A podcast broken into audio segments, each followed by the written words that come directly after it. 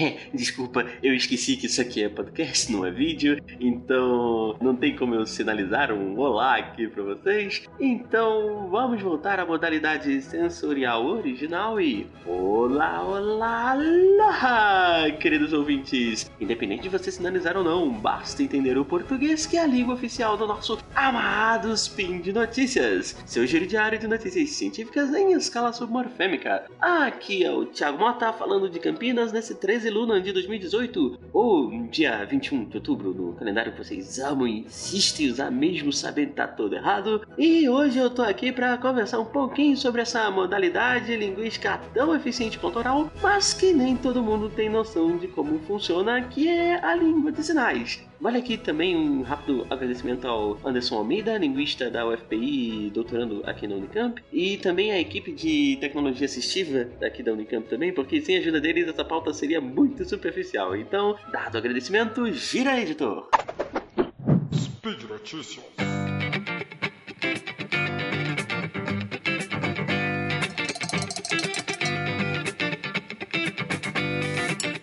Então, é, lá no finalzinho do século XIX, início do século XX, em Leipzig, na Alemanha, um dos principais psicólogos da história, o Wilhelm Wundt, e que foi um dos responsáveis pela psicologia experimental, ele publicou um livro que se chama Fokker Psychology. Esse livro ele tem 10 volumes e conta com ensaios sobre diferentes temas da psicologia que ele considerava humanas, como cultura, aprendizagem, linguagem, que faziam contraste com as que ele considerava naturais, como os limiares sensoriais para peso, visão, audição, etc., que já eram exploradas experimentalmente na época. Desses 10 volumes, dois eram sobre linguagem e falavam sobre línguas orais e línguas de sinais. Segundo Wundt, existiriam dois tipos de comunicação sinalizada.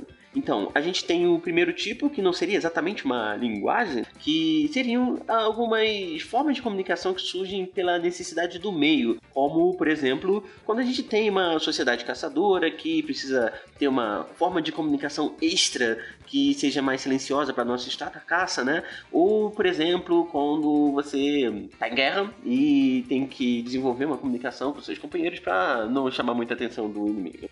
O segundo tipo, que ia ser a linguagem mesmo, né, e equivalente às línguas orais, seria aquela que surge de forma natural da comunicação espontânea entre pessoas incapazes de se comunicar por via oral. Esse pro Wundt, e também pra gente hoje em dia, é, deve ser o foco do estudo das línguas sinalizadas, até pela sua equivalência com as línguas orais. E além disso, o Wundt achava que era mais fácil ver uma língua de sinais nascer do que uma língua oral, e com isso a gente poderia ter um pouco mais de noção de como surge uma língua. E só para exemplificar um pouquinho, né, nós vimos lá nos dois episódios do SciCast sobre a história da língua portuguesa que o português vai sair do latim, passa pelo galego e vai ter diversas versões do português histórico, digamos, para até chegar à língua que nós conhecemos e falamos hoje. Só que nas línguas de sinais, por não ser a forma mais comum de comunicação na nossa espécie, no Sapiens, seria mais fácil encontrar uma língua surgindo, digamos assim, do nada, sem uma variação, sem ser uma variação de uma língua já existente. E com essas palavras, o Wundt foi um dos primeiros a reconhecer o status de língua das línguas de sinais. E aí ele teve que lutar contra toda uma tradição alemã rígida que dizia que não, essas formas de comunicação não têm gramática, não sei o que. E a gente vai ver que tem sim. Hoje a gente sabe que as línguas de sinais elas não são somente gestos que fazem referência a alguma coisa no mundo, como as palavras, né? Assim, não existem só palavras nas línguas de sinais. Então, é, elas têm toda uma gramática bastante complexa. A gente fala sobre sintaxe, a gente fala sobre morfologia, a gente fala sobre prosódia e até mesmo sobre uma espécie de fonologia aí, nesse caso, acaba sendo, obviamente, uma espécie de analogia. Bom, bem grosso modo, eu poderia resumir a fonologia das línguas orais é, como o estudo dos limites de variação dos articuladores, como a boca, a língua, os lábios, as cordas vocais, que vão alterar ou não, né, o sentido de um som. E nas línguas de sinais acontece a mesma coisa, só que obviamente não é com a boca, com os lábios, acaba sendo com o movimento das mãos, o espaço dos sinais, o movimento dos dedos e também alguns sinais que a gente acaba fazendo com o corpo ou com o rosto. Então, o, o grande ponto aqui é que tudo que está da cintura para cima faz sentido quando você está usando uma língua de sinais. E a partir dessas questões todas de tudo que realmente faz sentido numa língua ou não, de sinais, é, a gente consegue diferenciar o que é a Libras, que é a língua brasileira de sinais, ou a ASL, que é a American Sign Language nos Estados Unidos, ou a língua de sinais francesa, que é bastante influente em todas as outras línguas, embora seja diferente.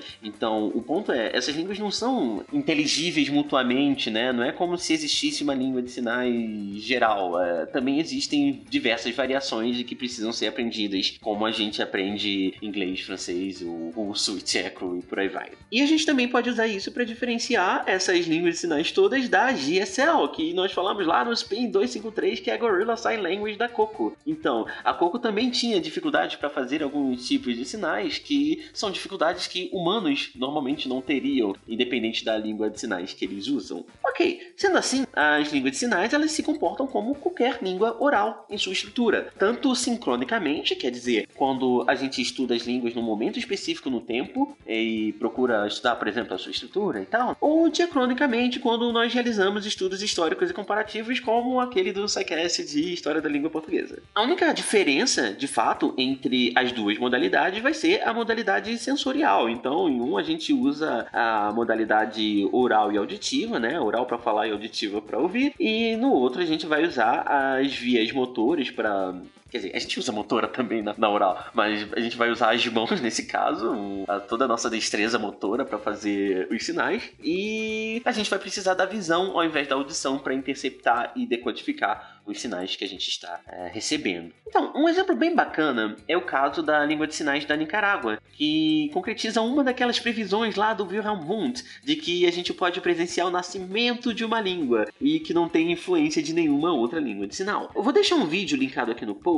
com uma parte de 8 minutos do documentário The Mind's Big Bang da PBS sobre a história que eu vou resumir aqui. É, a gente sabe que uma língua precisa de mais de uma pessoa para fazer sentido. Ok, você pode criar sua própria língua se souber que precisa ir lá e fazer toda uma estrutura sintática e morfológica e semântica e fonológica. Mas se você fizer isso e ninguém é, compartilhar da sua intenção, você vai falar sozinho. Então a gente precisa de alguém que quer transmitir uma informação em algum código e precisa de alguém que queira receber esse código e saiba a ferramenta que é a língua para decodificar isso que você passou. Então, para aprendermos uma língua, é, a gente precisa ter contato com outras pessoas que compartilham o mesmo sistema de significados organizado por uma determinada estrutura para que a gente aprenda esse sistema e tudo funcione como esperado. Mas os surdos nicaragüenses sempre foram isolados do mundo pelas suas famílias e cuidadores, isolados até mesmo das pessoas que tinham o mesmo problema, né? Então, eles nunca tiveram uma língua de fato, eles nunca tiveram contato com pessoas que tivessem tivessem essa vontade de transmitir e compartilhar informação com eles. Mas em 1980, mais ou menos, deu logo depois da Revolução Nicaragüense, o governo ele tentou administrar essa questão e criou uma escola para surdos, tirando essas pessoas do anonimato trazendo para a sociedade. E essa escola tentava forçar o aprendizado de uma língua de sinais já existente, só que não deu certo. Assim, tipo, pô, nós nunca tivemos uma língua e do nada você aparece e você não sabe se comunicar com a gente e diz que a gente tem que aprender a língua X, tá? Tipo, o que vocês acham que são, né? Então, é, o que aconteceu foi que os frequentadores dessa escola agora eles já estavam em grupo, em contato com pessoas que tinham o mesmo problema e que queriam conversar. Então eles estavam numa comunidade, mesmo que pequena. Então agora eles tinham tudo que era necessário para ensaiar uma comunicação própria. E foi isso que a primeira geração de estudantes fez, né? Então eles começaram a compartilhar alguns sinais e criar sua própria língua, viu, Sofia? Porém, mesmo depois de um tempo, é, essa língua ainda era bastante instável, né? Então ainda variava demais e tal, nem todo mundo falava do mesmo jeito. Só que aí o que acontece? Depois veio a segunda geração de estudantes dessa escola e agora as pessoas não precisavam criar um sistema, o sistema já estava ali, mesmo que variando muito. Então aconteceu o que acontece com uma língua oral. É, todo mundo que veio da segunda geração aprendeu esse sistema e normatizou esse sistema. Não no sentido da, da gramática normativa, mas começou a usar esse sistema de uma forma mais estável. Então foi daí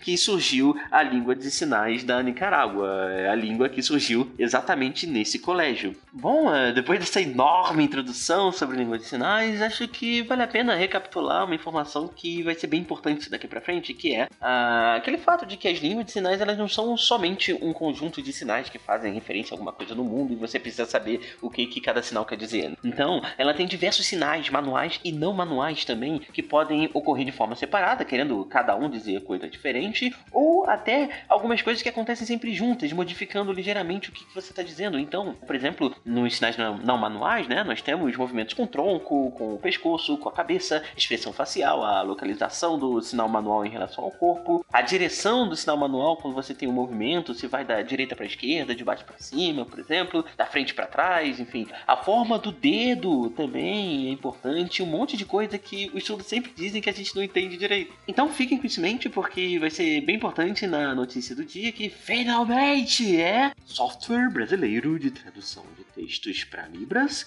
ganha prêmio internacional no México. Então é bem bacana quando a gente vê que a linguística computacional vem se preocupando em ajudar no trabalho de outras áreas, por exemplo, elaborando mecanismos de tradução automática e algoritmos que conseguem detectar padrões de línguas que ainda não foram descritas e às vezes até que não tem nem sistema de escrita como a gente viu lá no SPIN 151. Mas será que teria como fazer um algoritmo de tradução automática de línguas de diferentes modalidades sensoriais, como português e libras? Aqui na Unicamp tem um grupo que tenta trabalhar nessa frente, né? É um grupo bastante interdisciplinar que tem pesquisadores da engenharia, da fonoaudiologia, da linguística e de outros centros, e eles vêm trabalhando em tecnologias assistivas para surdos, né? Eles têm dois projetos, o Thales, que é tecnologia assistiva de leitura para surdos, que busca fazer a tradução do português para libras, e o Trillis, que é tecnologia de reconhecimento e interpretação de línguas de sinais, que faz o caminho inverso, fazendo a tradução de libras para português.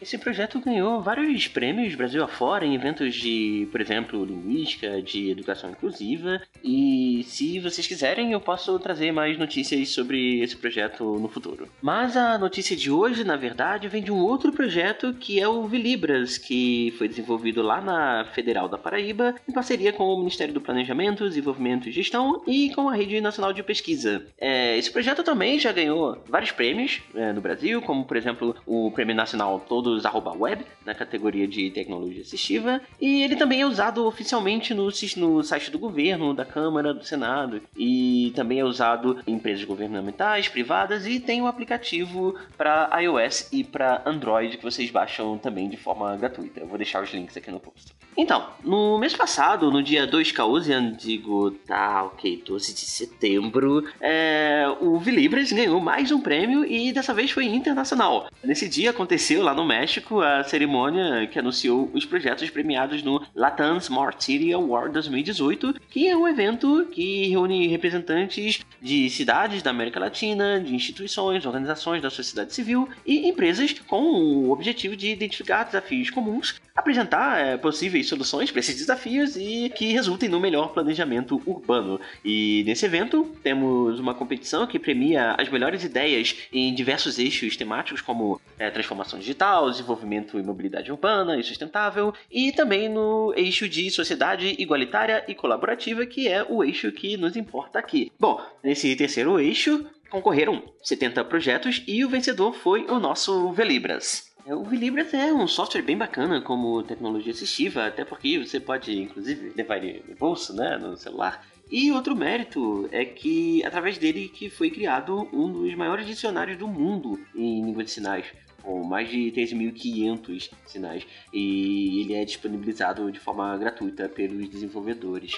Ah, ainda assim, é, acho que eu preciso fazer um comentário linguístico que nada de merece a iniciativa. Na verdade, é, depois de testar alguns dias aqui o Libras no celular, dá para perceber que, embora ele seja simples e bastante eficiente, ele ainda tem alguns problemas exatamente naquele ponto que eu comentei que era para a gente prestar atenção, que são os sinais não manuais. Então, é, muitas vezes os sinais não manuais eles são parte indispensável do sinal manual e isso acaba podendo trazer alguns problemas de compreensão, né, e, e de tradução. Então é, bom, falta frisar aqui que eu não estou reclamando do software, é, a ideia é mais ou menos como, por exemplo, a tecnologia dos. É, que traduz os textos também, que se você usar o Google Translator durante um tempinho, você vai ver que ele também não é tão confiável assim. A gente também tem outras coisas como é, os corretores dos celulares. Então, por exemplo, eu e a Deb, nós temos é, sofrido bastante com algumas sugestões indecentes do, dos nossos celulares quando a gente está escrevendo alguma pauta pro Spin de Notícias ou pro SciCast, piada interna. Então, assim, o ponto é, é, é esse usem, usem bem, usem bastante mesmo é, esses softwares, até porque isso acaba ajudando os desenvolvedores, acaba dando feedback para os desenvolvedores, dados para os desenvolvedores que acabam é, ajudando a melhorar o sistema e entender o que que funciona, o que que não funciona, o que que pode ser melhorado, pensar em métodos para melhorar o sistema, para começar para detectar melhor o que não está sendo detectável, para reproduzir melhor o que não está sendo reproduzido. Então, apesar do meu comentário e de que é um pouco difícil, é um, é um problema mesmo tentar decodificar e reconhecer e decodificar esses sinais não manuais, acho que esse tipo de coisa acaba só resolvendo com o uso de fato. Então, fica o incentivo para quem precisar ou para quem só tiver curiosidade mesmo usar o Vilibras e outros softwares que estejam disponíveis por aí. Bom, então por hoje é só, galera, e obrigado por escutar até aqui. Voltamos em breve com mais um spin de notícias linguísticas e os links para o material comentado nesse episódio estão todos aqui no post, clica lá. E é importante lembrar também que vocês nos ajudam imensamente ao nos seguir no Twitter e no Facebook e compartilhando os nossos posts por aí. Vale lembrar também que a gente só pode continuar te enchendo de ciência todos os dias por causa da contribuição de vocês no Patreon, no Padrim e no PicPay. Dúvidas, críticas, sugestões e eventuais xingamentos, não hesitem em entrar em contato nos e-mails contato.sicast.com.br ou no meu e-mail thiago com com dois t's, arroba. E ok, eu já entendi que isso aqui é podcast, então eu não vou sinalizar um tchau aqui pra vocês, então tchau, tchau.